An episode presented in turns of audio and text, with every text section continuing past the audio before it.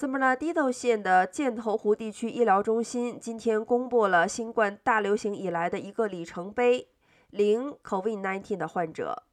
根据圣伯纳蒂诺县的 Facebook 页面显示，自2020年3月以来，箭头地区医疗中心首次没有 COVID 的患者。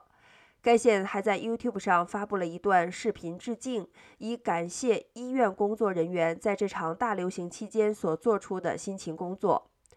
与此同时，尽管三月份传染性更强的 Omicron 变种 BA.2 亚变体的病例有所增加，但圣伯纳蒂诺县和洛杉矶县因为新冠感染住院治疗的人数均降至大流行以来的最低点。